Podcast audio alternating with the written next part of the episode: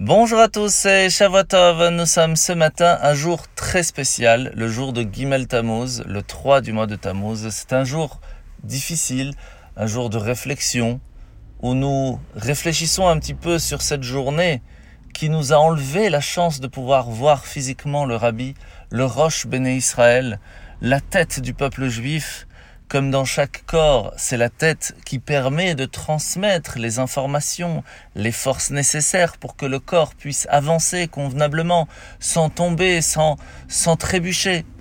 De la même façon, nous avons perdu la chance de voir la tête, de ressentir physiquement la chance d'avoir le rabbi avec nous. Mais cela ne veut pas dire qu'il n'est pas avec nous. La tête est toujours présente, mais il est plus difficile de la ressentir. Et c'est pour cela qu'aujourd'hui, encore plus qu'un autre jour, ce jour où l'âme du rabbi descend encore plus fort dans ce monde, donne ses bénédictions d'une façon encore plus grande, il est important de réfléchir à tout ce qu'il nous a transmis pour s'attacher à lui, s'attacher à la tête du peuple juif pour recevoir ses bénédictions. C'est pour cela qu'encore plus aujourd'hui, il est important de se rejoindre dans un Farbringen, à un moment de, de réunion ensemble, de partager quelque chose, de faire un lechaim, d'écrire un pidion nefesh, un pan, une lettre au rabbi lui demandant et lui donnant en même temps les informations de comment nous allons et ce que nous avons besoin pour pouvoir recevoir ces bénédictions et Bezrat Hashem, très rapidement pouvoir le revoir avec la résurrection des morts au moment de Triatametim. Alors nous sommes aujourd'hui dans le Tanya, dans le chapitre 11, Yud Aleph. L'Admour Azaken nous a expliqué jusque-là que chacun d'entre nous, et même de grands sages, sont arrivés à l'idée que lorsque l'on pense que, on dit que Hachem se cache dans le monde, il se dissimule, c'est comme s'il n'était plus présent d'un certain niveau. Un petit peu comme si une personne se cache dans un placard, mais il reste toujours dans la chambre. Mais à ce moment-là, il n'est plus dans la chambre, il n'est plus visible, mais lui non plus.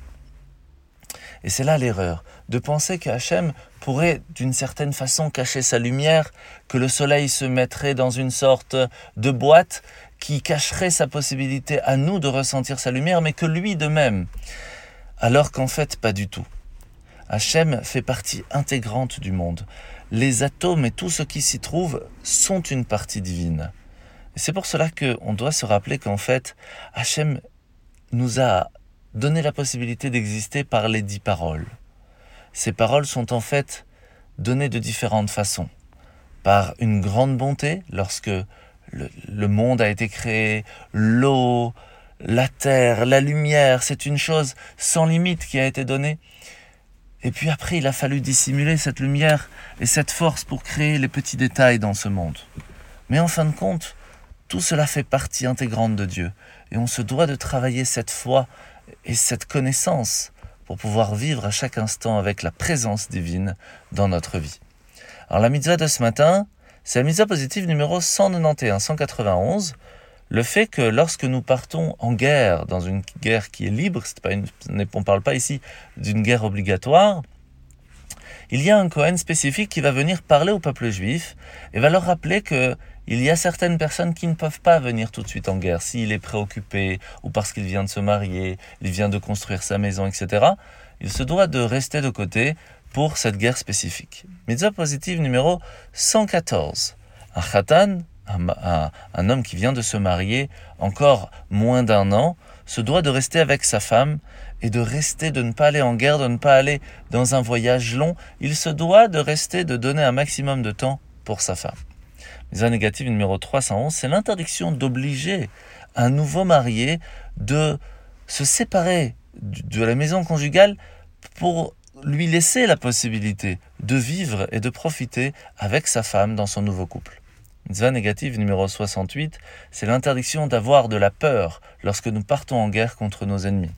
Mitzvah positive numéro 221, c'est la mitzvah de la femme qui pourrait être belle et qui pourrait être attirante lorsque l'on fait une guerre et qu'elle devient captive et qu'une personne voudrait alors se marier avec elle.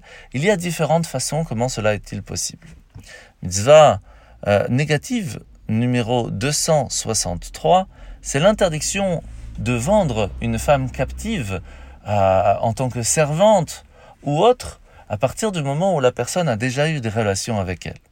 Mitzvah négative numéro 264, c'est l'interdiction de demander à une femme avec qui on a eu des relations et qui, en fin de compte, était une captive, de devenir servante. À partir de ce moment-là, elle devient d'une certaine façon sa femme. Parachat de la semaine, nous sommes parachat Roukat. Aujourd'hui, nous parlons que le jour de l'inauguration du tabernacle, le premier Nissan de l'année 2449, Dieu va instruire Moshe le peuple juif à la façon de se purifier. Pas seulement le mikvé, mais surtout la vache rousse. Et c'est là qu'on voit qu'il y a différentes façons de faire, différentes choses à faire très importantes. Et une des choses, c'est que le troisième jour et le septième jour, il y aura une façon importante de se purifier. Pourquoi? Parce que au plan psychologique, la souillure de la mort, c'est la dépression. C'est l'apathie vis-à-vis de la vie, vis-à-vis de la dimension spirituelle de la vie. Alors, les différentes émotions que l'on peut ressentir, il y en a sept. La troisième, c'est celle de la réflexion, mais surtout de la miséricorde. Alors que la dernière, la septième, c'est l'abnégation, le fait d'être totalement annulé. Lorsque l'on va ressentir de la miséricorde par rapport à notre âme, qui en fin de compte est une partie spirituelle et qui est coincée entre, en nous, et que lorsque l'on agit, elle agit avec nous, on peut alors inspirer à la secourir en étudiant la Torah, en accomplissant ses mitzvot. Mais attention, on ne doit pas aller dans l'égocentrisme, on ne doit pas penser qu'à nous-mêmes.